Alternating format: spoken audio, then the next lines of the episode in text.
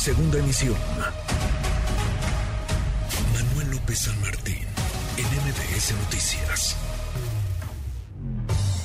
En MBS Noticias, la opinión de Ezra Shabot. Ezra, querido Ezra Shabot, en cabina. En cabina. Lo veo y no lo creo. Así es. ¿Cómo en estás, vivo? Y en directo. Qué gusto. ¿Eh? ¿Cómo estás, acá. Manuel López San Martín? Muy buenas tardes y buenas tardes a tu auditorio. Muy buenas tardes. ¿Cómo Pues, ves? Ahí están. El pleitazo. A ver, yo creo que esto, pues, más allá del folclore, porque sí tiene mucho de folclore político, eh, es obvio que se trata de una guerra interna. Hay que recor- recordar que finalmente Sandra Cuevas llega a la alcaldía de Cuauhtémoc como parte de, cierto, una alianza opositora, pero fundamentalmente como una ficha de Ricardo Monreal. Ricardo Monreal que gobernó la alcaldía de Cuauhtémoc. y que cuando pues eh, intenta él eh, eh, de alguna manera encontrar un sustituto que pues lo sea quien eh, lo maneje o que le dé continuidad lo quitan en Morena le dicen que no y pues intentan imponer a Dolores Padilla. Esto genera una ruptura.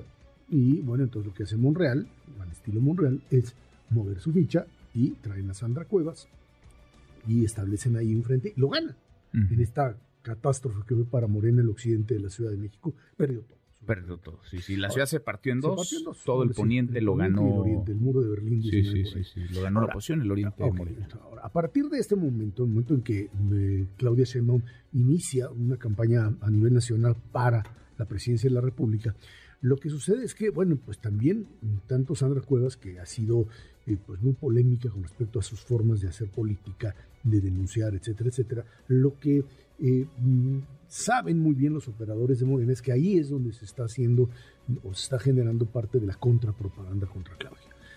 Lo que sucede es que de verdad que están saliéndose de sus cabales porque ¿Quiénes? ¿Todos? todos, todos, todos. Esta Unos más, lucha- otros menos, pero es que, todos. eh, todos, sí. Ahora sí que eh, pierden de alguna manera la dimensión de lo que hacen. Ujú. Eh, ir y encontrar propaganda política de contra Claudia Sheinbaum en una delegación de oposición, bueno, es eh, algo fuera de lo normal, no debería ser, pero en Ujú. este juego político donde Claudia Sheinbaum se anuncia en, en todos lados como candidata, pues genera obviamente que el otro lado lo haga.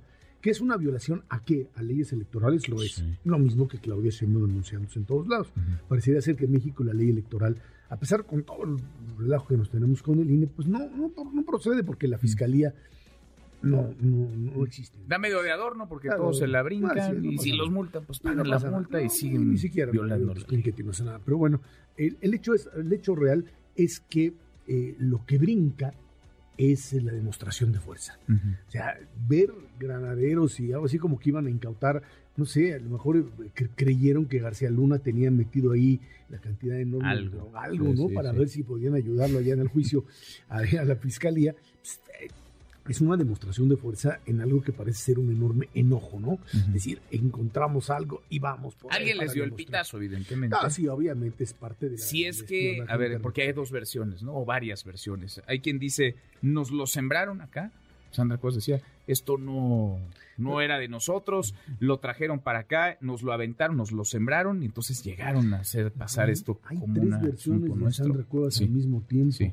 Es una, nos lo sembraron dos, y si fue es nuestro, ¿qué tiene? No Es tiene nuestro, nada ¿y de qué, malo. ustedes qué se andan Y no hay metiendo? nada acá? de Sí. malo. Sí. Es de un poco la segunda, y luego la tercera eh, versión es, este, no es cierto, o sea, Sí. lo que lo, aquí lo grave es el uso de la fuerza. Sí, sí, sí. Y que nos retuvieron y que, Y que no nos dejaban salir de nuestras oficinas. Ahora, si habría un agravante, vaya, ya no nos asustamos de nada, pero sí abre un agravante en el uso de recursos públicos en esto, porque dices, la jefe de gobierno se anuncia y sí, Son recursos espectaculares, suponemos, porque no nos Pues queda no claro, ¿no? otra, No, no sabemos de dónde sale el dinero para pagar los espectaculares. Si fueran privados sería todavía peor. Pero ya bueno. ves, hemos escuchado, por ejemplo, a la diputada Patricia Armendaris Ajá. decir que no, ellos de su bolsa están sacando dinero Es para ilegal. apoyarla. Claro que Es ilegal, ilegal. pero no es recurso público. recurso público. Ahora, en este caso, No, sí sea, hablaríamos de que no. por lo menos estaba en una oficina De- pública. Ahí estaban. Que, a ver, yo te voy a no sabemos quién los diablo. imprimió, de No sé, dónde salieron, si quién los llevó. video, están juntos, todos mezclados, Ajá. con un montón de propaganda de la propia Sandra Cuevas ahí Sí, metidos. sí.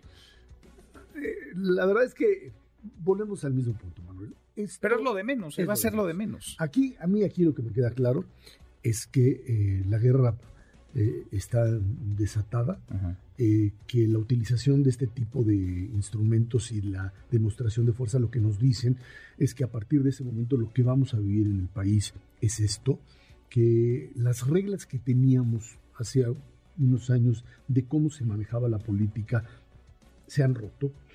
Esto no lo veíamos anteriormente, esto sí forma un precedente. Tú no veías este tipo de cosas eh, con este nivel de agresividad. Y creo que aquí hay un punto fundamental y tiene que ver con el gran pleito en el cual el actor principal, que es Ricardo Monreal, no alcanza a definir, perdón la palabra que voy a decir, pero qué carajos quiere hacer Ricardo Monreal. Si se va o se queda. Se va, se queda, opera. Él dice que no va a entrar en el mundo de la encuesta, en, el, en la posibilidad de la encuesta de Morena, pero está en Morena, que él no se va a ir a la oposición, pero va a seguir operando y quiere ser candidato. Y bueno, pues este juego, esta es una, esta es una respuesta de Claudia Sheinbaum, no contra Sandra Cuevas, obviamente contra Sandra Cuevas directamente, sino contra un Ricardo Monreal, que es al que ella vería operando directamente en la delegación o en la alcaldía. Este pleito está más allá de Cuevas, aunque Cuevas lo aprovecha. Sí, bueno, pues... A ver, decía Sandra Cuevas, vamos a escuchar lo que decía Sandra Cuevas ayer, bueno, dentro de las muchas cosas que dijo, se aventó esta perla, ella dice que es más, a ver, que lo diga ella con sus palabras, ¿qué es más qué que la jefa de gobierno, Claudia Sheinbaum? Nos distingue es que somos más inteligentes y más chingonas que Morena. Eso sí. Y yo personalmente, yo Sandra Cueva, soy más chingona que Claudia Sheinbaum. Es más chingona, no dice ella, que Claudia Sheinbaum. Y mi papá era bombero, ¿qué quieres que te diga? Ahí está, sí, sí, sí, sí, sí, no, no, no, o sea, está bien. Ya, ya llegamos a esos niveles, ya no nos sorprendemos de este tipo de lenguaje. Eh, es un pleito entre, por supuesto, dos personalidades que están ahí enfrentadas. Eh, sí vivimos un momento, no por las groserías que no, nos asustan, pero sí hay una degradación del nivel de discusión en, la, el lenguaje político. Y luego aparecen estos alcaldes ahí acompañando a Cuevas, los que estaban despiertos, porque esto fue muy noche.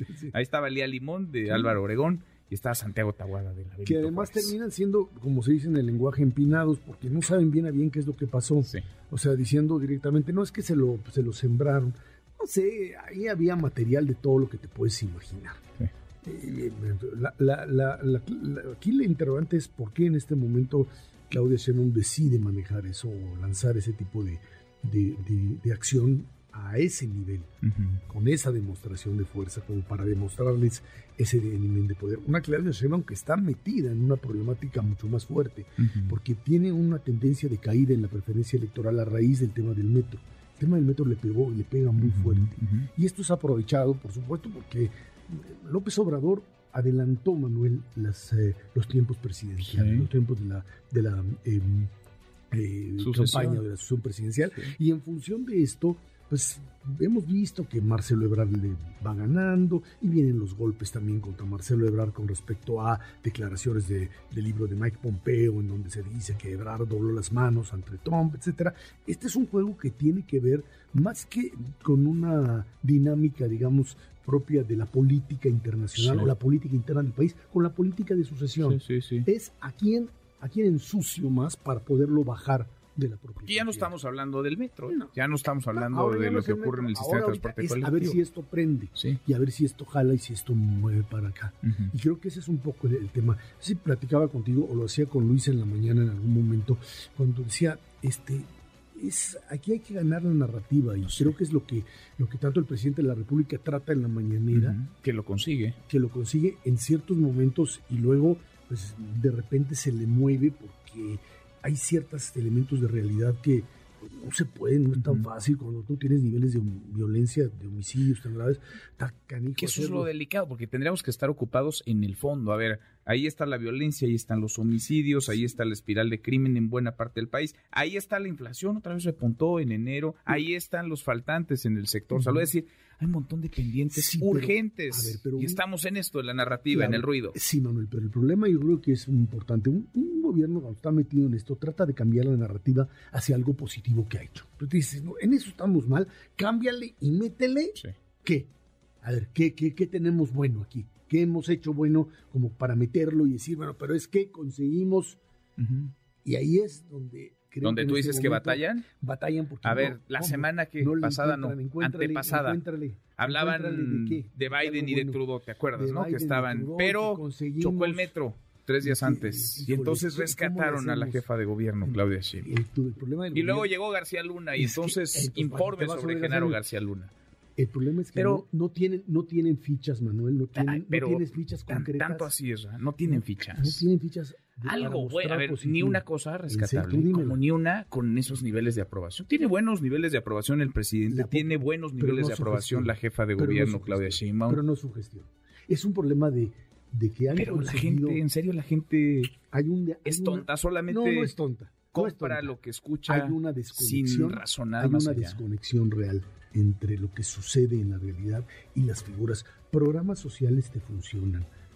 La- la jefa de gobierno tiene un nivel de aprobación relativamente alto, también en función... ver, el tema de la violencia en la Ciudad de México. ¿eh? Sí, Estás pero hablando de menos de dos homicidios al día en una ciudad en la que confluyen 20 millones de Sí, personas. lo que te sucede es Eso que- es un logro. Ah, sí, No, puede haber sí. carencias No, y sí. retos, pero eso, Eso sí, eso es un funciona. logro. Eso funciona, es algo heredado, sin duda alguna. Hay que recordar que finalmente, desde la época de Marcelo Ebrard, eh, este Sí. es uno de los logros. Aunque decía la jefa de gobierno, el día que yo asumí el cargo, 14 homicidios a ver, reportados, tanto- registrados. tanto- Hoy ver, el promedio está en menos de dos hoy hay una al figura día. como Omar García Harfuch, que es la, una pieza clave para manejarte un elemento de esta naturaleza. Pero sin embargo, sin embargo, lo que hoy tú tienes como resultado propio de el- la, la- la difusión de la imagen de Claudia Sheinbaum a nivel nacional se te hunde con el tema del metro, por un lado. Y segundo, y creo que esto es importantísimo manejarlo, las figuras propias, la popularidad de la figura, no están íntimamente relacionadas con los resultados. A ver, te lo pongo al revés. El- el, eh, la situación del país con Peña Nieto era una situación que no era de desastrosa. Y la popularidad de Peña Nieto estaba como si estuvieras en un Sí, país sí. que estaba hecho triste. Pero ahí lo que le pesaba más era la corrupción, que era campante.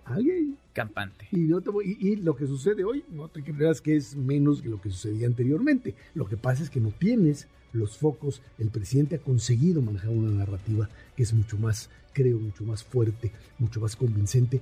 Y programas sociales que terminan dando un, voy a utilizar la palabra que utilizaron, un chingo de dinero entregado directamente. Sí, sí. Y entregar dinero directamente funciona, ya lo dijo el Y presidente. es parte de los elementos que explican la alta aprobación. Sí, eso sin duda. Pero no todo. no puede No ser todo, todo. no, No, no, puede serlo todo. No, no todo, no todo, no. Ahí están y creo que eso es. Pero yo insistiría y regreso al origen de esto. Se trata de una lucha política sin reglas. Se vale todo. Esta es lucha libre, sin ningún tipo, absolutamente ningún tipo de posibilidad real de manejo de, eh, digamos, político de distinto tipo de Bueno, alternativas. lucha libre. En la lucha libre sí hay reglas aquí. Lucha libre sin nada. Acá, No se llama libre. Sin límite de tiempo. Nos Sí, espera un año y de medio de tiempo sí es esta, de esta dinámica. Es sexenal, sin bueno, duda alguna. bueno, vamos a ver si en Manuel López San Martín. vamos a ver si en un año y medio les reconoces algo. Tienes algo un noticiero, no, yo sí le reconozco ¿Sí? un montón de cosas. Bueno. Pero tienes un chorro de tiempo todavía para tu noticiero y no. Bueno, pero no todos los días está esa chabota en cabina, hay que sacarte jugo, hay que aprovecharte. Muchas Querido gracias, gracias. Manuel. Buen fin Muchas de gracias, semana a gracias. todos, ¿sí? Igual para ti, muy buenas tardes. Redes sociales para que siga en contacto: Twitter, Facebook y TikTok. M. López San Martín.